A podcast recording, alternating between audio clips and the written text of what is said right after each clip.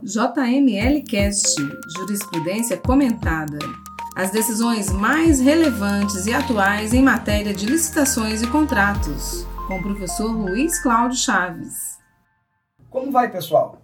Estamos em mais um episódio do nosso Jurisprudência Comentada. E neste, vou cuidar de um assunto que vem gerando muitas discussões nos tribunais de contas e de justiça espalhados pelo país que é a questão da responsabilidade de gestores e assessores jurídicos por atos posteriormente considerados lesivos ao erário pelo controle externo para os quais havia parecer jurídico emitido. O precedente que vamos analisar hoje é o acórdão de número 1264 de 2019, portanto bastante recente, do Tribunal de Contas da União, da relatoria do ministro Augusto Nardes. O precedente restou assim inventado representação com pedido de cautelar irregularidades no pregão eletrônico SRP 19 de 2016, promovido pelo Ministério da Integração Nacional, atual Ministério do Desenvolvimento Regional. Contratação de empresa para fornecimento de equipamentos e prestação de serviços para expansão e modernização de arquitetura de armazenamento de dados para o órgão gerenciador e também para o Ministério da Agricultura, Pecuária e Abastecimento, órgão participante indícios de restrição à competitividade por indicação de marca e permissão indevida para adesão tardia à ata de registro de preços. Cautelar para que o Ministério da Agricultura, Pecuária e Abastecimento se abstenha de utilizar a ata de registro de preço decorrente do pregão eletrônico 19 de 2016 representação procedente, assinatura de prazo para anular contrato decorrente de adesão à ata de registro de preço, análise das razões de justificativa, rejeição, multa aos responsáveis. Em resumo, o julgado versou sobre a responsabilização do gestor por ato praticado contrariamente à orientação exposta em parecer jurídico prévio. Dentre outras irregularidades, o acórdão apontou que, na condição de superintendente administrativo e financeiro do CONFEA, a decisão pelo prosseguimento da contratação em detrimento das falhas presentes no processo e apontadas no parecer jurídico previamente emitido contrariou o disposto no artigo 38, inciso 6 da Lei 8.666 de 1993 o que culminou em adesão à ata de registro de preços, que continha diversas irregularidades. Bem, para entendermos melhor o significado das conclusões extraídas nessa decisão, é preciso esclarecer rapidamente alguns importantes pontos. O parecer no direito administrativo é considerado um ato de natureza declaratória, de cunho meramente opinativo. Não constitui, em regra, uma ordem e nem tampouco gera uma consequência direta a partir da sua emissão. Para muitos autores, sequer poderia ser considerado um ato administrativo típico, pois não contém os atributos de imperatividade e da autoexecutoriedade, sendo o primeiro significando que o ato é imposto a todos independentemente da vontade do destinatário, ou seja, a quem ele se dirige. E o segundo é o atributo que permite, seja o ato tão logo expedido, ser imediatamente executado sem que dependa de autorização de outro poder.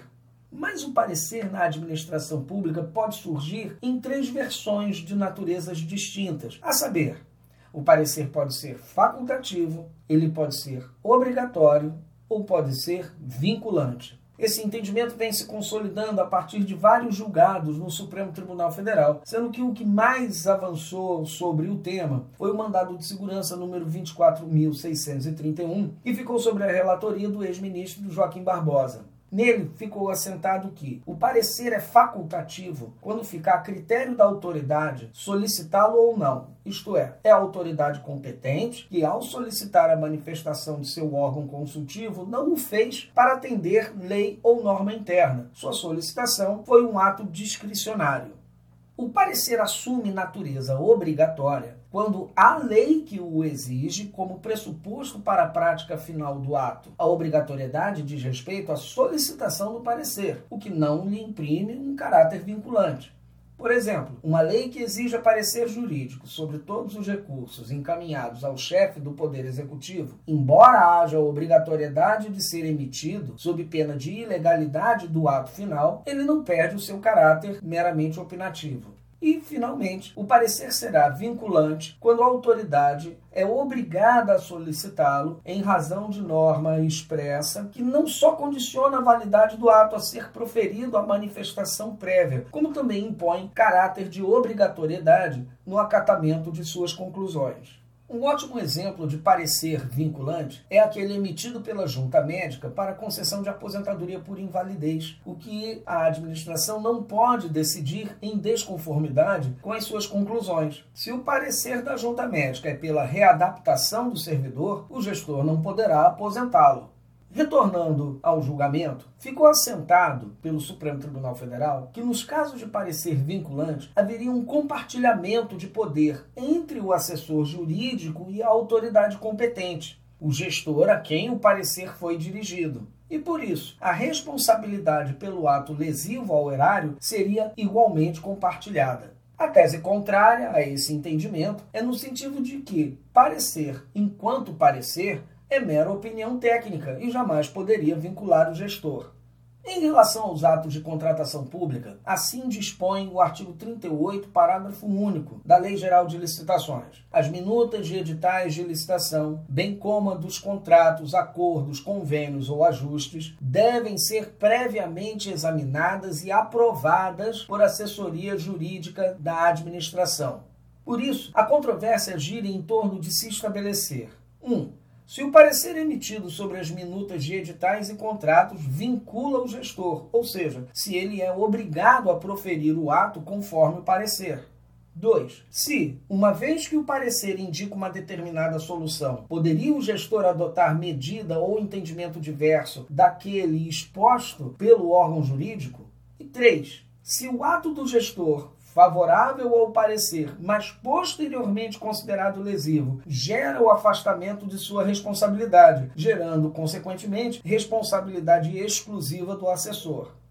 No mandado de segurança 29.137, no Supremo Tribunal Federal, que ficou a cargo da relatoria da ministra Carmen Lúcia, o STF se encaminhou para considerar que a vinculação somente surge quando o parecer é contrário ao ato, ou seja, se a indicação de desaprovação, o gestor não pode insistir na execução sem que se façam os ajustes indicados no parecer. Mas se o parecer é de aprovação, o gestor permaneceria responsável por eventual ato lesivo ao erário. Vejamos um pequeno trecho do voto da ministra relatora. Então eu abro aspas. Ao contrário do que se pretende fazer crer, a impetrante, a natureza vinculante dos pareceres jurídicos em matéria de licitações somente se revela quando o órgão técnico aponta a existência de vício formal ou material que impeça ou desaconselhe a prática do ato, situação diversa da descrita nesta ação, pois, segundo o exame do Tribunal de Contas da União, o gestor público podia ou mesmo devia dissentir e recusar-se a realizar o aditivo contratual.